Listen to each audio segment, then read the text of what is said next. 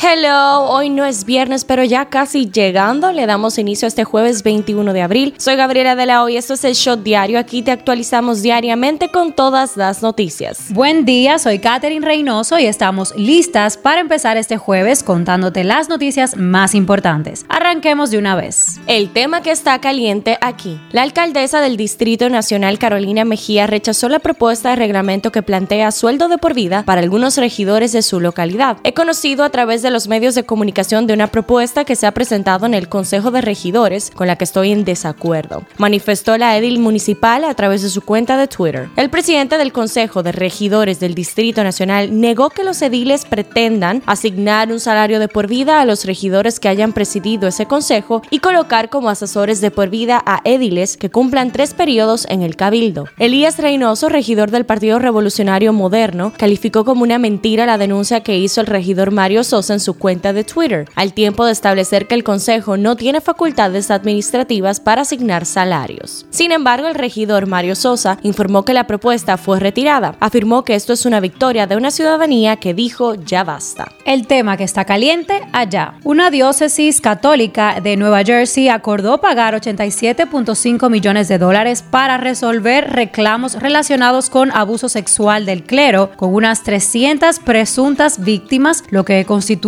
uno de los acuerdos en efectivo más grandes que involucran a la Iglesia Católica en los Estados Unidos. El acuerdo entre la diócesis de Camden, que abarca seis condados en el sur de Nueva Jersey, en las afueras de Filadelfia, y los demandantes se presentó ante el Tribunal de Quiebras de Estados Unidos en Camden el martes. El acuerdo aún debe presentarse ante un juez de quiebras de Estados Unidos. Si se aprueba, el acuerdo superaría el de casi 85 millones que se logró en 2003 en el escándalo de abuso del clero en Boston, aunque es menor que otros acuerdos en California y Oregón. Esto es lo que está trending. El exjugador de grandes ligas David Ortiz respondió a través de un video en las redes sociales a las críticas que se realizaron con relación a sus vacaciones en las terrenas durante el asueto de Semana Santa. Yo soy un tipo que vive la vida atento a mí. Yo no soy un tipo que se vive metiendo en la vida de nadie. No vivo en problemas ni involucrándome con nadie, pero en este país hay un tro de gente que desde que quieren un samba me buscan a mí. Manifestó el miembro del Salón de la Fama de Cooperstown en su cuenta de Instagram.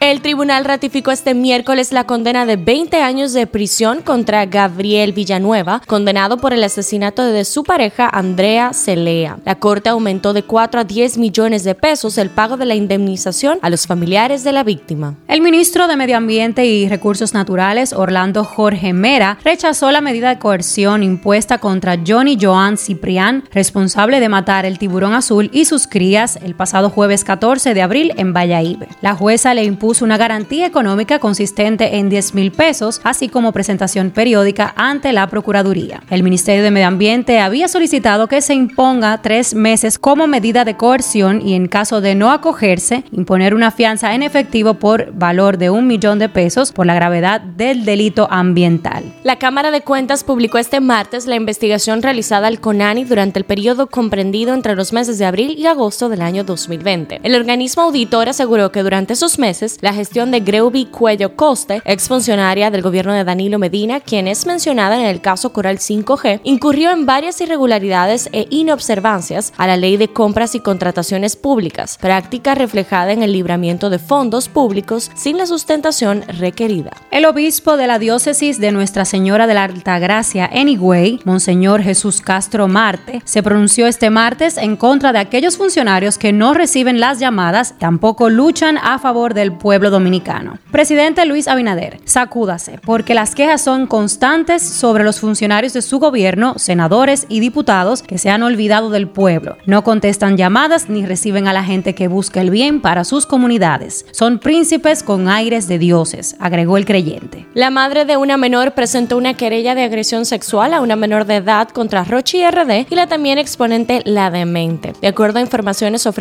la menor presuntamente fue llevada a una villa donde la esperó el cantante. ¿Qué es lo que se mueve en República Dominicana? Cuatro años después regresa al país la magia de Disney on Ice, Conquista tus sueños, un evento para toda la familia con los personajes más emblemáticos de Disney desde el 31 de mayo al 5 de junio en el Palacio de los Deportes. Las boletas estarán a la venta a partir del miércoles 20 de abril a través de la plataforma tuboleta.com.do, Spring Center y el Club de Lectores de Listín diario. La alcaldía del Distrito Nacional realizará el tradicional desfile de Carnaval 2022 este domingo primero de mayo en el malecón de Santo Domingo, a partir de las 3 de la tarde en la avenida George Washington. En las efemérides, hoy es el Día Nacional del Administrador. Además, hoy se celebra el Día de la Creatividad y la Innovación, el cual tiene como principal objetivo poner de manifiesto todo el potencial creativo de las personas a nivel mundial. Politiqueando un chin. La senadora del Distrito Nacional Farideh Raful se pronunció este miércoles sobre las acusaciones del Partido de la Liberación Dominicana de que el gobierno utiliza fondos públicos para financiar uso de cuentas falsas de redes sociales, bots, afirmando que no está de acuerdo con esta práctica. El diputado del PLD por la provincia de La Vega, Edwin Mejía, catalogó al actual gobierno del PRM como clasista y excluyente, refiriéndose a la actitud de restar méritos e importancia a las sugerencias que hace la Iglesia Católica sobre los problemas y males de la sociedad dominicana. El expresidente Danilo Medina volverá a las calles a finales del próximo mes para retomar su agenda política como presidente del Partido de la Liberación Dominicana. El PRD informó que continuará denunciando la clara la ofensiva que desarrolla el partido de gobierno para sonsacar a alcaldes, regidores, directores de distritos municipales y dirigentes de nuestra organización política con el fin ilusorio de socavar a la oposición y traer consigo el debilitamiento de las instituciones democráticas de la República Dominicana. El diputado por la romana del PRM,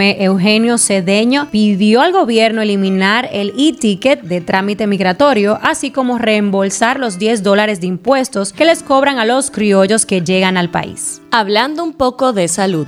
El ministro de Salud Pública Daniel Rivera informó que hasta el momento no se han reportado casos en el país de sarcoptosis, la enfermedad cutánea contagiosa detectada en Haití. El Ministerio de Salud anunció ayer el inicio de la Semana de la Vacunación de las Américas, en la que contempla vacunar contra el polio, sarampión, rubeola y síndrome de rubeola congénita a una población infantil desde el primer año hasta los cinco años de edad, con miras a mantener el control y erradicación en el país de esas enfermedades. La presidenta de la Sociedad de Dermatología, Mariel Isa, señaló este miércoles que las lluvias que afectan estos días al país podrían provocar un aumento de afecciones cutáneas, pero no todo proceso que cause prurito o picor en la piel tiene que ver con sarna o escabiasis, porque la piel manifiesta múltiples procesos patológicos.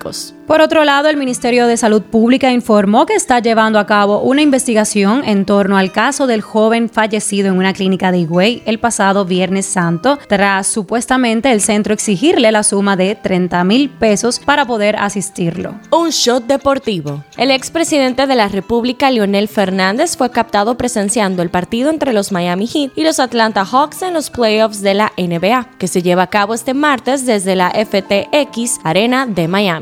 NBA multa a Kyrie Irving con 50 mil dólares por hacer gestos obscenos en la pista y usar un lenguaje profano hacia las gradas del TD Garden de Boston. El base de los Boston Celtics, Marcus Smart, ha sido nombrado jugador defensivo del año de la NBA, primer base en ganar mejor defensa. Pasa en TNT, pasa en el mundo. Parece que alguien no ha tenido un buen año y es que Netflix perdió 200 mil suscriptores entre enero y marzo. Por esto sus acciones han caído un 35 según reporta CNN. El cantante urbano boricua Bad Bunny presumió este martes sus estatuas de cera en el Madame Tussauds, el famoso museo donde están las esculturas de grandes celebridades hechas en cera, como Jennifer López, Beyoncé, Brad Pitt, Bruce Willis, entre otros. El miércoles por la mañana, el rapero ASAP Rocky ha sido detenido por las autoridades estadounidenses en, en el aeropuerto de Los Ángeles, California, Estados Unidos, cuando aterrizaba de Barbados. Al parecer, su arresto está relacionado